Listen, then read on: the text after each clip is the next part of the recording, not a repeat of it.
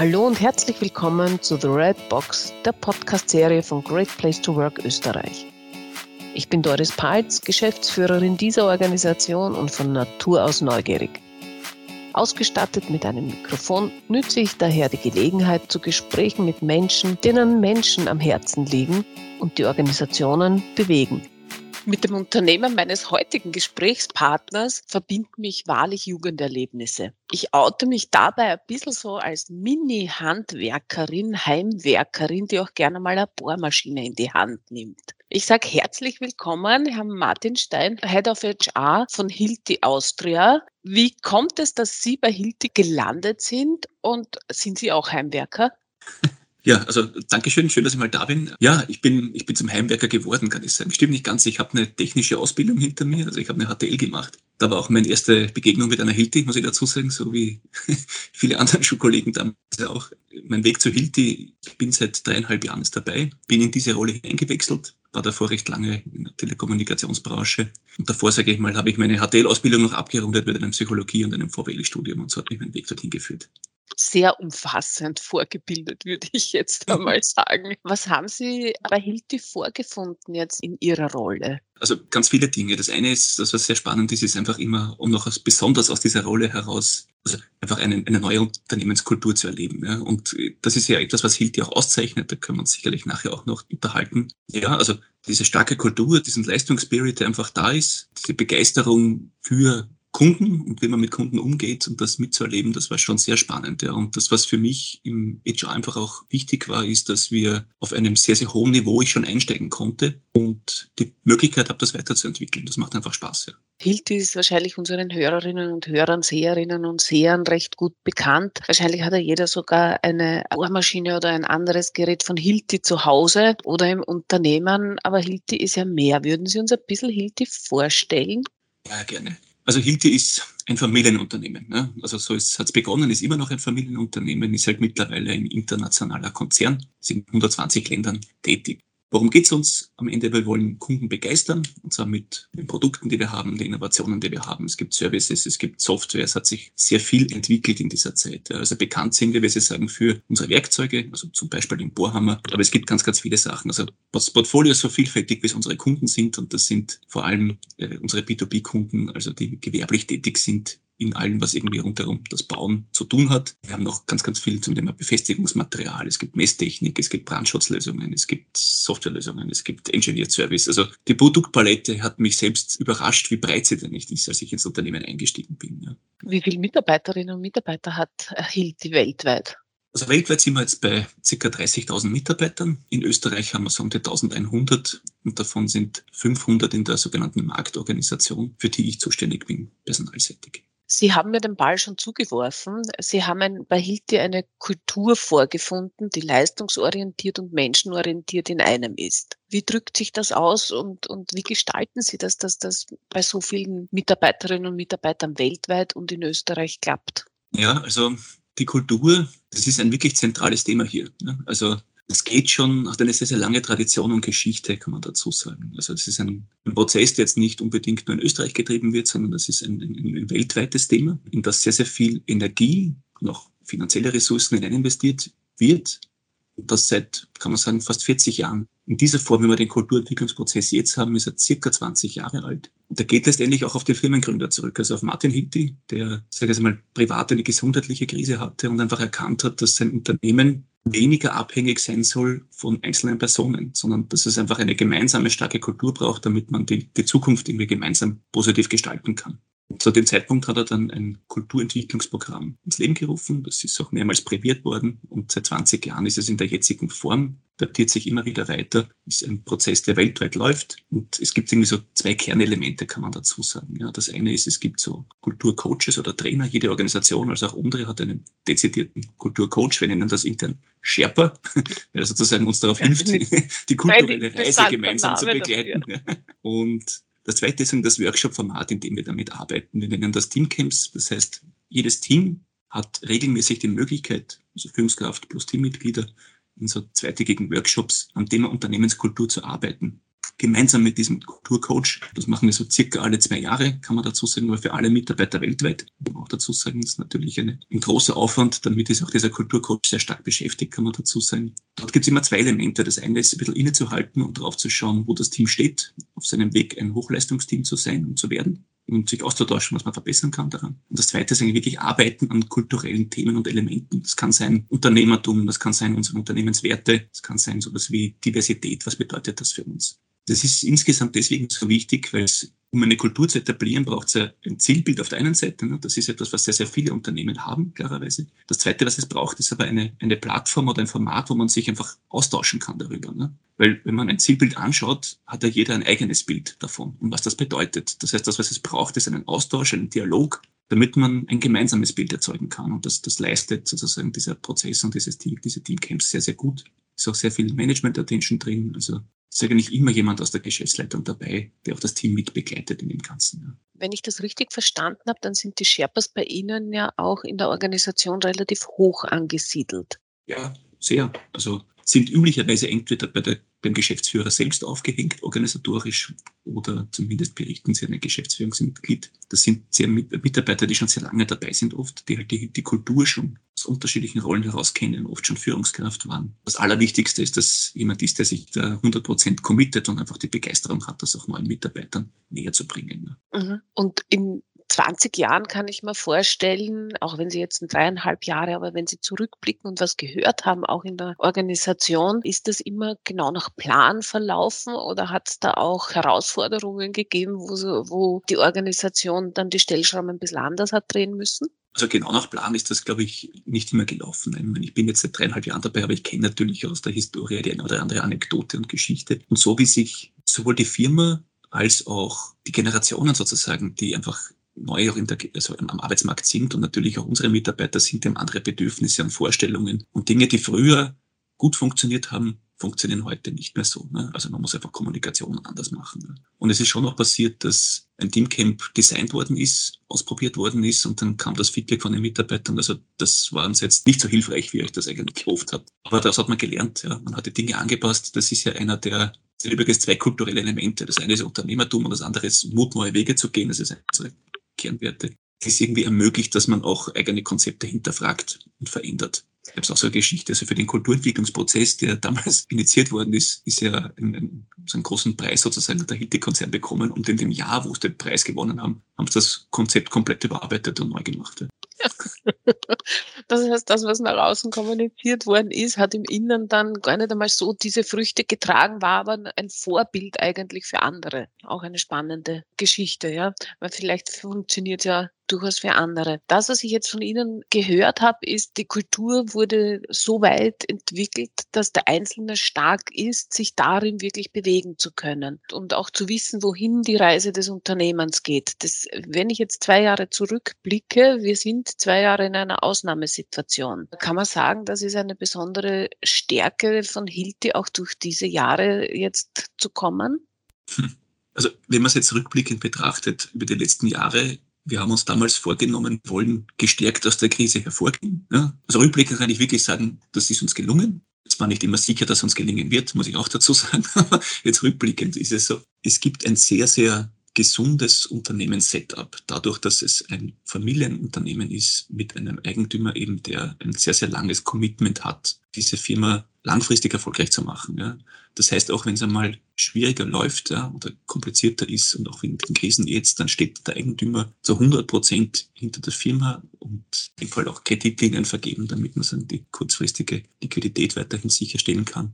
Und das ist auch gefragt worden, ne? was bedeutet das jetzt? Jetzt haben wir eine Krise, müssen wir irgendwie in unserer Kultur was ändern, zum Beispiel. Ne? Und dann kam relativ klar die Aussage, nein, wir haben unsere Kultur genau dafür, dass sie uns durch solche Zeiten auch bringt und uns stärkt in solchen Zeiten. Ja, das war schon eine starke, gute Botschaft, muss ich dazu sagen. Ja. Mhm. Das heißt, der Kulturentwicklungsprozess, der auf den Gründer zurückgeht, auf, auf Martin Hilti, der ja eigentlich das auch in sich getragen hat, um krisenfest zu sein, hat sich jetzt diese letzten beiden Jahre bewährt. Ja, ich glaube, das kann man schon sagen. Ja. Also wir haben von Anfang an gesagt, wir, wir wollen, dass wir keinen einzigen Arbeitsplatz abbauen. Das ist uns auch gelungen zum Beispiel. Es gab mit Bedacht, also ich muss dazu sagen, man kann zum Thema Kultur sehr viel auf Folien zeichnen. Ja? Ob das dann von den Mitarbeitern tatsächlich so wahrgenommen wird, das kann man eigentlich genau in solchen Situationen auch belegen und beweisen. Ne? Dort wird man dann sehr, sehr stark natürlich beobachtet, ja. Mhm. Und ob man das einhält, was man noch versprochen hat. Ja auch wenn es vielleicht einmal gerade nicht so einfach ist.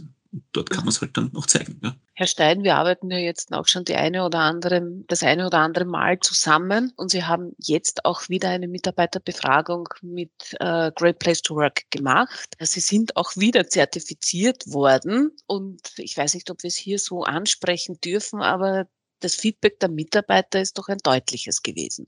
Ja, durchaus. Also wir sind sehr, sehr glücklich auch mit den Ergebnissen und den Fortschritten.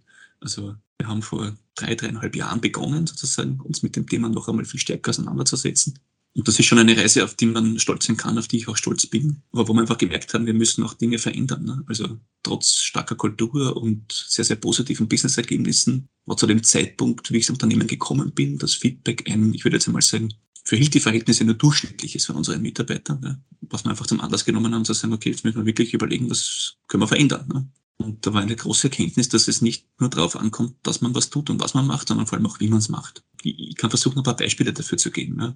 Also wir haben auch interne Mitarbeiterbefragungen, klarerweise, und nehmen die auch sehr ernst. Und immer wenn man herausfindet, da gibt es irgendwie kritisches Feedback, dann sind auch Maßnahmen initiiert worden, dass man dort Dinge verbessert. Das Problem war, dass die nicht einem gemeinsamen roten Faden gefolgt haben. Deswegen haben die Mitarbeiter gar nicht wirklich wahrgenommen, was alles gemacht wird. Das war mal eine Sache, die man geändert hat. Die kann man recht einfach kommunikativ ändern. Ja. Die zweite Sache ist, dass wir uns teilweise immer noch auch selber einen Weg gestanden sind mit eigenen Glaubenssätzen, eigenem Mindset und einfach erkannt haben, wir müssen anfangen, bei uns selber Dinge zu verändern. Das ist auch im Management. Das ist, glaube ich, immer eine der wesentlichen Erkenntnisse. Wenn ich anderen, also wenn ich Veränderung initiieren möchte, dann muss ich bei mir selbst beginnen. Ja. War ein spannender Prozess, nicht immer einfach, aber hat uns relativ weit gebracht bisher. Ja.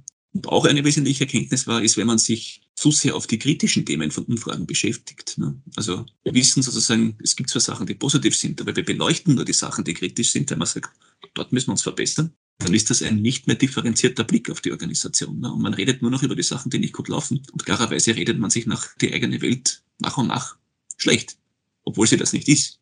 Und insofern sind wir jetzt sehr stark dabei, immer balanciert auf die Themen drauf zu schauen. Also was läuft gut, was läuft weniger gut, woran müssen wir arbeiten. Und das in allen Dingen, die wir tun, dazu äh, einzuhalten. Das hat auch eine Veränderung ausgelöst großartig. Auch wie Sie das jetzt erzählen, taucht in mir natürlich das Thema Positive Leadership auf, wo wir hineingehen in, in Unternehmen und auch sagen, jetzt fokussiere auf die Stärken deiner Mitarbeiterinnen und Mitarbeiter. Ja, fokussieren wir auf die Stärken einer Organisation und schauen wir, wie weit wir das andere auch mitnehmen können, sodass sich wirklich ein jeder drinnen entfalten kann großartig. Das ist schön. Vielen Dank für diese Ausführungen. Führt mich dann dazu, Hilti als Arbeitgeber in der heutigen Zeit, Sie haben es auch schon angesprochen, also Sie leben in einer diversen Organisation, Sie gestalten in einer diversen Organisation mit, mit vielen unterschiedlichen Persönlichkeiten aus unterschiedlichen Ländern, unterschiedlichen Sprachen und so weiter. Finden Sie, dass das ein, ein Vorteil am Arbeitskräftemarkt im Moment ist mit dieser Kultur und, und mit dieser Vielfalt, die Sie jetzt schon unter Beweis gestellt haben?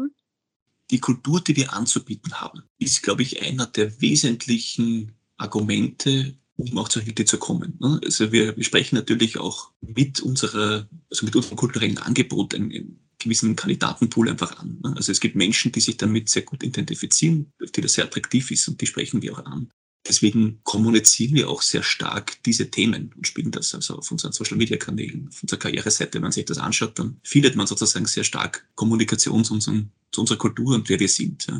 Die Diversität, die wir haben und dieses internationale Angebot, wir sind ein Konzern, wo es tatsächlich gut möglich ist, international auch Karriere zu machen. Also wir haben einen sehr hohen Bedarf, dass sich Mitarbeiter auch aus lokalen Organisationen in andere Länder entwickeln. Das ist für die, die das suchen, hochattraktiv. Ich erlebe aber auch, dass der Bedarf dafür in den letzten Jahren abgenommen hat.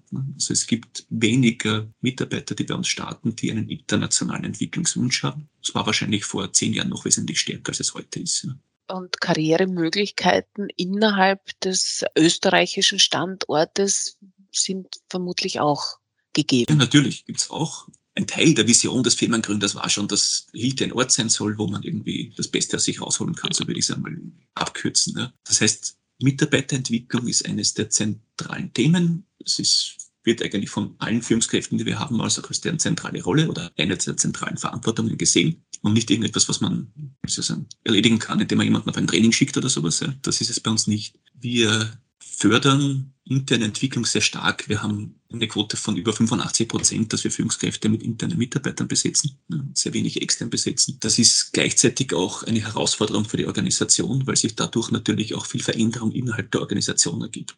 Also wenn ein, ein Mitarbeiter intern sich weiterentwickelt, dann habe ich sowohl auf der Stelle, wo er geht, Veränderung, als auch auf der Stelle, wo er kommt. Und wir haben aber gelernt, damit umzugehen, ja, muss man dazu sagen, und das auch zu fördern und investieren sehr viel Zeit und Energie, unsere Mitarbeiter dahingegen zu unterstützen. Sie haben vorher das Thema Positive Leadership äh, angesprochen. Auch dort sind wir seit drei Jahren sehr stark dabei, das zu verändern. Wir kommen, wie so sehr, sehr viele, ich würde jetzt sagen, europäisch geprägte Organisationen, Kulturen eher aus einem defizitorientierten Umfeld, würde ich mal sagen, und arbeiten daran, uns viel stärker in diese Steckenorientierung hineinzubewegen. Und die Mitarbeiter, die gutieren das sehr, sehr stark. Also das merkt man richtig. Die, die Gespräche sind einfach sehr positiv. Ne? Also wenn man sich zwei Stunden und so lang dauert, meistens so ein Entwicklungsgespräch, sich über die eigenen Stärken unterhält, dann geht man mit einem richtig guten Gefühl raus. Ja, ja also ich spüre das bei mir jetzt, wenn ich Ihnen zuhöre, ich wachse innerlich geradezu. Bei mir erblüht auch schon etwas, wenn ich zuhöre, wie, wie bei Ihnen Mitarbeiterinnen aufgenommen sind, sich entwickeln können. Und, und das ist genau das, was wir uns auch wünschen in den Unternehmen, dass die Potenziale der Mitarbeiterinnen und Mitarbeiter zur Entfaltung kommen man muss schon sagen, es gibt natürlich auch Grenzen. Ne? Es gibt teilweise geografische Grenzen. Wir haben nicht jeden Job in jeder Region. Ne? So ist das. Wir haben auch nicht jeden Job, den man sich überlegen möchte oder den es gibt im Multikonzern in Österreich. Auch das gibt's nicht. Also je offener man ist sozusagen, desto mehr Möglichkeiten hat man auch. Ja? Aber die, die größte gedankliche Veränderung ist ja zu verstehen, dass Entwicklung nicht unbedingt in andere Jobs stattfinden muss, sondern sehr stark auch im eigenen Job stattfindet. Ja? Und jeder Mitarbeiter sich entwickeln kann, möchte und wir das eigentlich auch einfordern und fördern, dass sich Mitarbeiter in den Rollen entwickeln. Würden Sie sagen, dass Ihre Mitarbeiterinnen und Mitarbeiter äh, positive Multiplikatoren auch am Arbeitsmarkt für Hilti sind?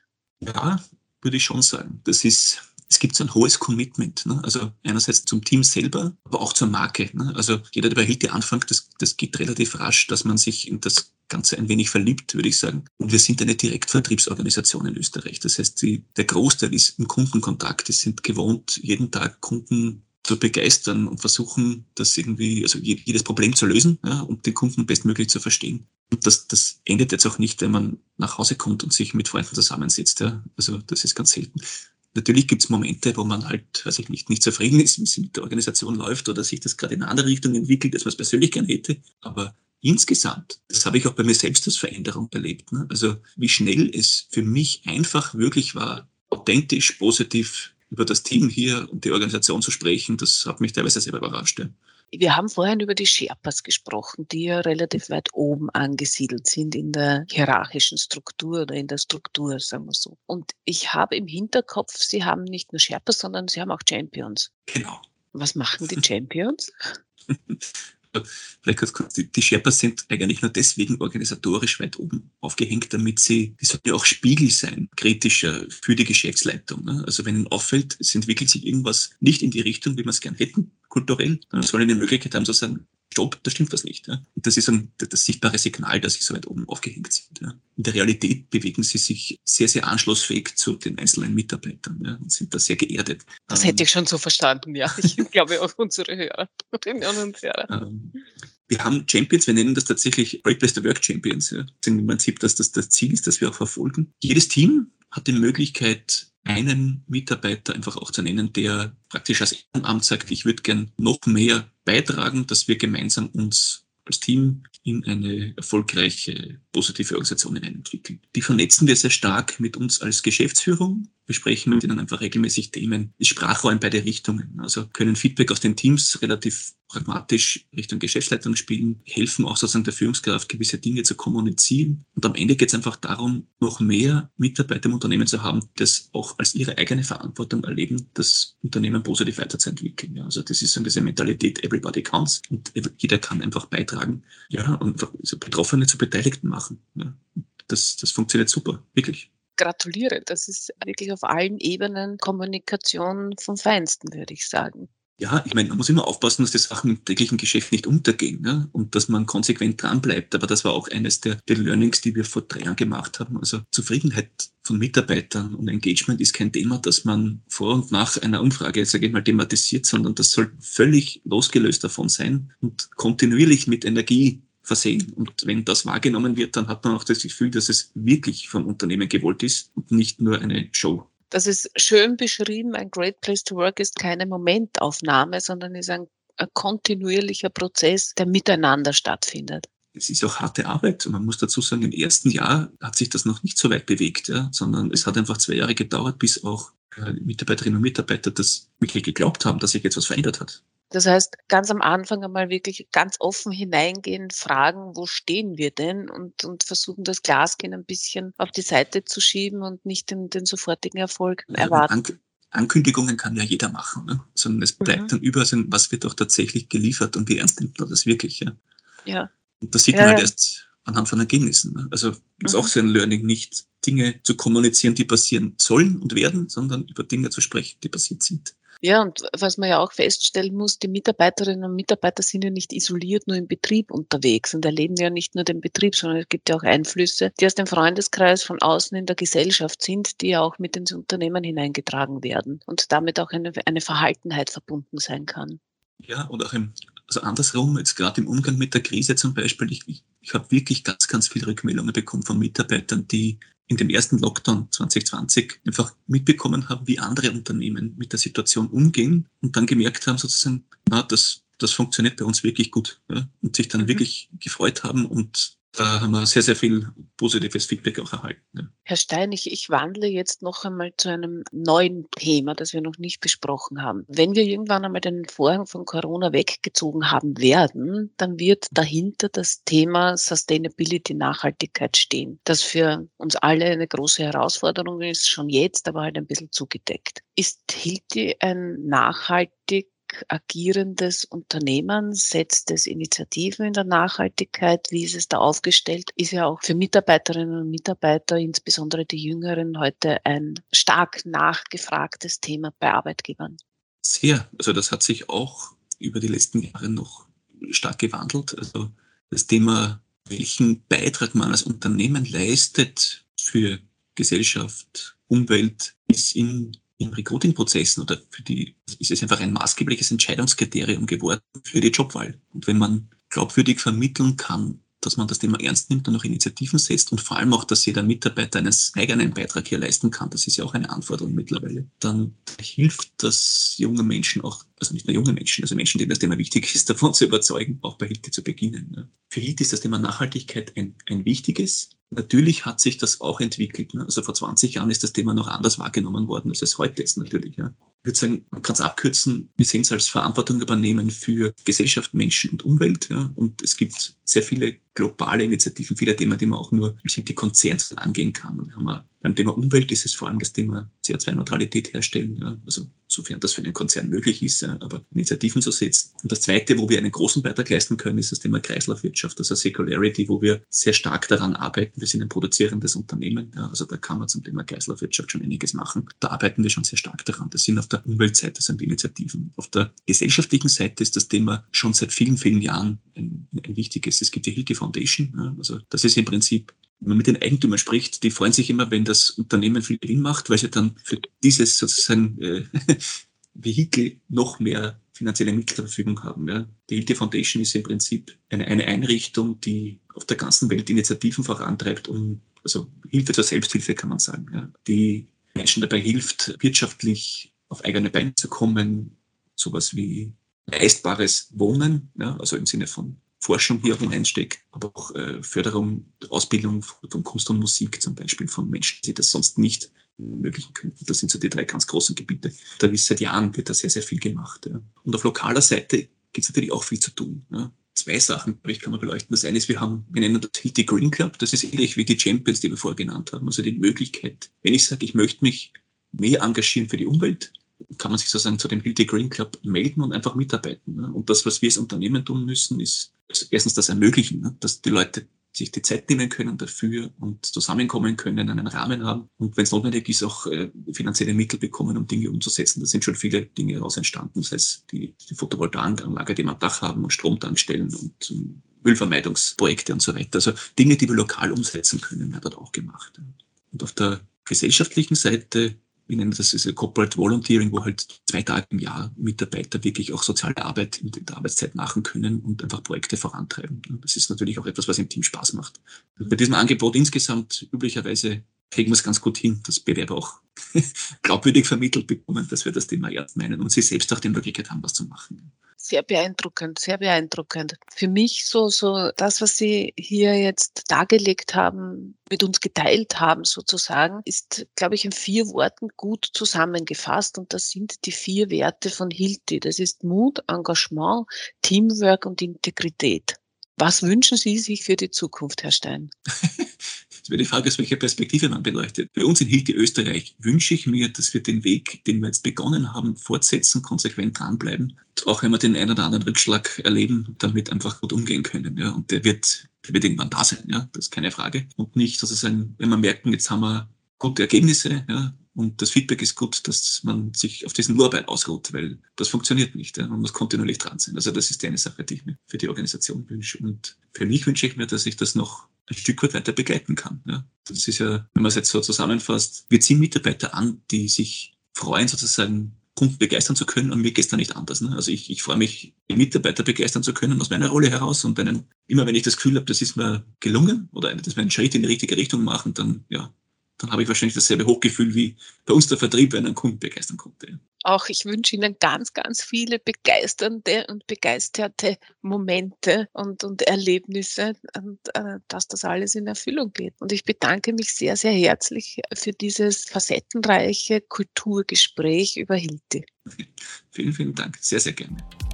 Wieder einmal bin ich für Ihre Zeit und Ihr Interesse dankbar. Schön, dass Sie bei dieser Episode von The Red Box, der Podcast-Serie von Great Place to Work, dabei waren. Wenn Sie mehr über uns wissen wollen, schauen Sie doch einen Sprung auf unserer Website greatplacetowork.at vorbei. Ich bin Doris Paltz, Geschäftsführerin von Great Place to Work und freue mich auf unser Wiederhören bei der nächsten Episode von The Red Box. Bis dahin wünsche ich Ihnen eine schöne Zeit.